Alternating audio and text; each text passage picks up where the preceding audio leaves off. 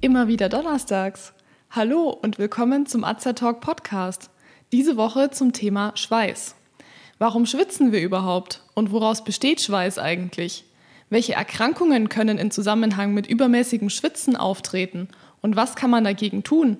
Ich bin Sandra und Talk ist das rezeptfreie und gut wirksame Format von Azerta. Informationen garantiert ohne Nebenwirkungen. Tipps von Apothekerinnen und heute auch von mir für Ihre Gesundheit.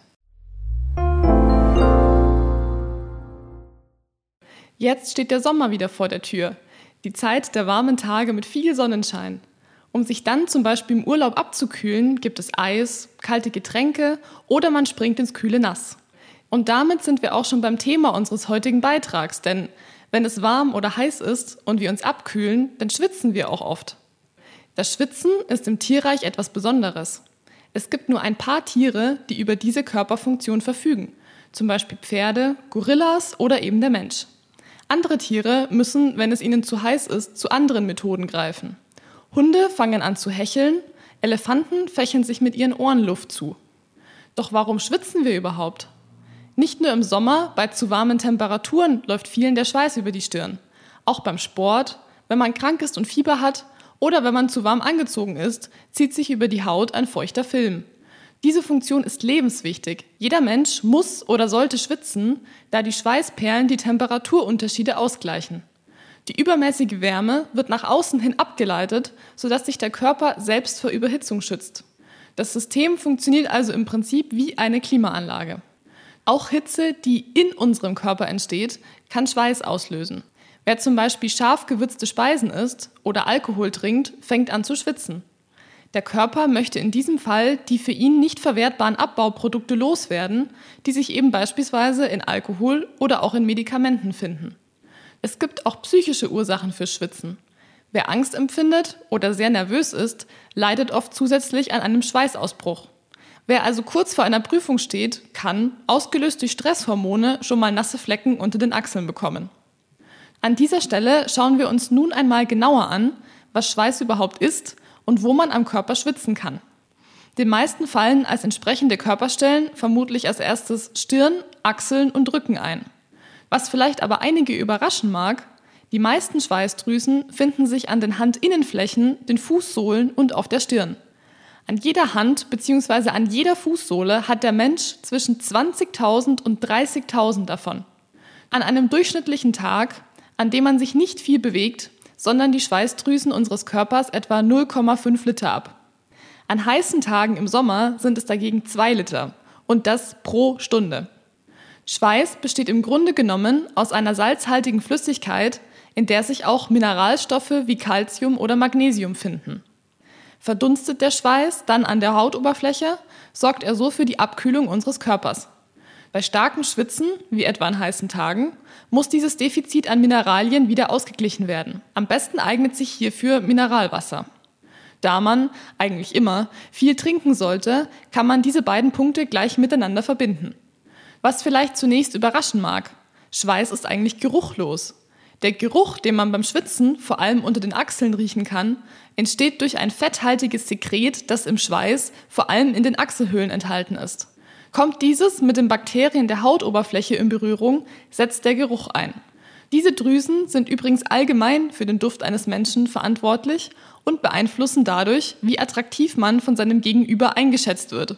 Die Redensart jemanden gut riechen können hat also auch eine biologische Bedeutung. Diese Drüsen werden erst ab der Pubertät aktiv. Das ist auch der Grund, weshalb Teenager schneller müffeln und Babys einen guten Geruch verströmen. Gesteuert wird die Schweißproduktion durch das vegetative Nervensystem. Dieses reguliert neben dem Schwitzen auch weitere Abläufe in unserem Körper, die man nicht bewusst steuern kann, zum Beispiel die Atmung oder den Herzschlag. Bei jedem Menschen ist die Menge an Schweiß unterschiedlich ausgeprägt. Die einen schwitzen schneller als die anderen. Manche Menschen sind zu bestimmten Zeiten gestresst oder empfinden Angst, während andere ganz entspannt sind. Die Menge an Schweiß, die also täglich von unserem Körper produziert wird, hängt also auch von unserer Lebenshaltung und weiteren psychologischen Grundfaktoren ab. Wer nicht übermäßig schwitzt, aber vielleicht trotzdem den Geruch unangenehm findet, kann ein paar Tipps befolgen. Zunächst kann man sich unter den Achseln rasieren. In den Haaren tummeln sich nämlich sehr viele Bakterien, die für den typischen Schweißgeruch mitverantwortlich sind. Auch eine gesunde und ausgewogene Ernährung kann helfen, die Zusammensetzung und somit den Geruch von Schweiß zu verändern. Wenn man wenig Scharfes isst und keinen Alkohol, dagegen aber ausreichend Wasser trinkt, hilft man nicht nur, den Wasserverlust wieder auszugleichen, sondern auch, den Schweißgeruch zu verändern. Auch Abnehmen kann helfen. Verbessert sich die Kondition, zum Beispiel durch Sport, kommen wir weniger schnell und stark ins Schwitzen. Durch die regelmäßige Bewegung lernt unser vegetatives Nervensystem, die Schweißproduktion an bestimmte Situationen, wie eben den Sport, anzupassen. Die Wahl der passenden Kleidung kann ebenfalls die Schweißproduktion lindern. Statt synthetischer Stoffe sollte an dieser Stelle eher auf T-Shirts aus Baumwolle oder Lederschuhe zurückgegriffen werden. Eine kurzfristige Unterstützung bei starkem Schwitzen können auch Achselpads liefern. Diese werden in das T-Shirt geklebt und so positioniert, dass sie den Schweiß unter den Achseln aufsaugen.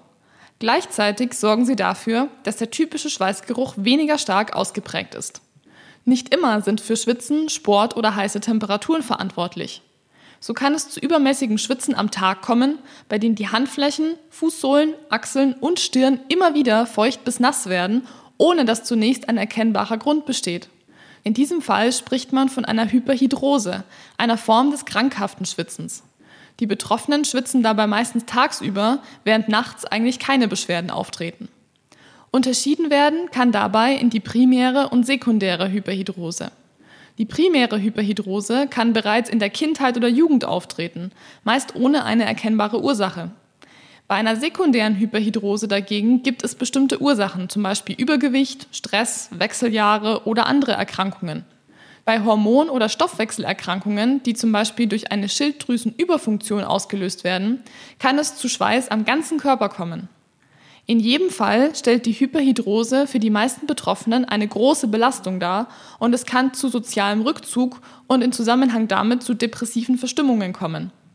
Auch Ängste und körperliche Inaktivität können die Folge sein. Apropos Schilddrüse. Kennen Sie dazu schon unseren Podcastbeitrag? Hören Sie doch gerne mal rein. Eine weitere Erkrankung im Zusammenhang mit Schwitzen ist der Nachtschweiß. Es ist normal, dass man nachts wenig oder kaum merklich schwitzt. Bei Nachtschweiß ist die Menge an Schweiß jedoch so hoch, dass am Morgen der Pyjama und das Bettzeug durchnässt sind. Das liegt dann nicht immer an einer zu hohen Raumtemperatur oder an einer zu warmen Bettdecke. Tagsüber kommt es meist zu keinen Schweißausbrüchen. Allerdings sind die Betroffenen oft unausgeschlafen und haben dann in Zusammenhang damit oft Konzentrationsprobleme. Eine der häufigsten Ursachen für Nachtschweiß sind scharfe Mahlzeiten, die zum Abendessen zubereitet werden, Infektionskrankheiten oder psychische Belastungen. Die Problematik legt sich aber meist wieder, wenn die zugrunde liegende Ursache erkannt wird und eine geeignete Lösung gefunden werden konnte. Was kann man bei solchen Beschwerden tun? Eine erste Anlaufstelle ist hier immer der Hausarzt. Er kann weitere Untersuchungen machen und die mögliche Ursache feststellen. Die Therapie hängt dann letztendlich vom Schweregrad der Störung ab, also wie stark das Schwitzen die Betroffenen im Alltag einschränkt. Es gibt hierfür schweißstoppende Mittel, auch Antitranspirante genannt. Diese Produkte gibt es als Roller, Gel, Lotion oder in Pulverform. Das darin enthaltene Aluminiumchlorid stoppt die Schweißproduktion an der aufgetragenen Stelle, meist unter den Achseln. Es gibt auch apothekenpflichtige Salben, diese sind allerdings nicht in den offiziellen Beratungsempfehlungen enthalten. Lassen Sie sich deshalb gerne in Ihrer Apotheke oder bei Ihrem Arzt beraten. Auch Salbei-Extrakte können eingenommen werden, um das Schwitzen zu lindern. Hierbei ist die Apotheke der erste Ansprechpartner. Sollten psychische Belastungen, zum Beispiel Stress, die Ursache für das übermäßige Schwitzen sein, können Entspannungsverfahren helfen. Im sogenannten autogenen Training lernen die Betroffenen besser mit Stresssituationen umzugehen, um dann Schwitzen durch Stress vermeiden zu können. Andere Verfahren helfen dabei zu lernen, mit der Krankheit zu leben. Auch bei Nachtschweiß können diese Techniken helfen.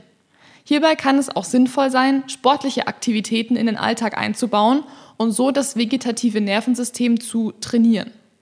Es gibt noch zwei weitere Ursachen, die hinter starkem Schwitzen stecken können und die ich Ihnen an dieser Stelle vorstellen möchte. Tritt bei einer Person plötzlich ein akuter Schweißausbruch mit kaltem Schweiß auf, begleitet von Zittern am ganzen Körper, ist ein Herzinfarkt möglich. Begleitet wird das Schwitzen dabei oft von Kopf- oder Brustschmerzen und Schwindel. Diese Symptome sollten sofort von einem Arzt abgeklärt werden, auch um mögliche Panikattacken im Rahmen einer Angststörung ausschließen zu können.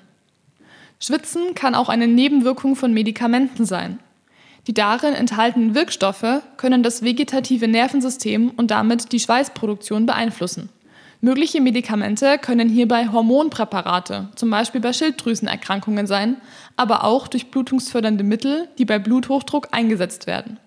Sollte man derartige Nebenwirkungen bemerken, ist es wichtig, die Medikamente nicht einfach abzusetzen, sondern mögliche Alternativen mit dem behandelnden Arzt zu besprechen. Sie sehen also, Schwitzen kann vielfältige Ursachen haben. Doch gerade an heißen Tagen, die jetzt im Sommer noch oft auf uns zukommen werden, hilft oft einfach nur schwimmen gehen, im Schatten bleiben oder ein Eis essen. Und wussten Sie, dass der Gedanke an die Farbe Blau dem Körper helfen kann, sich abzukühlen? Wer ausreichend Vorstellungskraft besitzt, kann so seinen Blutdruck und damit die Körpertemperatur senken. Probieren Sie es doch einfach mal aus. Wenn Sie sich für uns oder für unsere Fortbildungsvideos interessieren, besuchen Sie uns gerne auf azerta.de oder hören Sie unseren Beitrag Wir sind Azertalk. Wir weisen darauf hin, dass dieser Beitrag kein Ersatz für eine persönliche Beratung bei einem Arzt oder Apotheker darstellt, dass er keine Therapie ersetzt und lediglich der Information dient. Thematisch erhebt der Beitrag keinen Anspruch auf Vollständigkeit. Vielen Dank fürs Zuhören, empfehlen Sie uns gerne weiter und bis zum nächsten Donnerstag. Bleiben Sie gesund und informiert.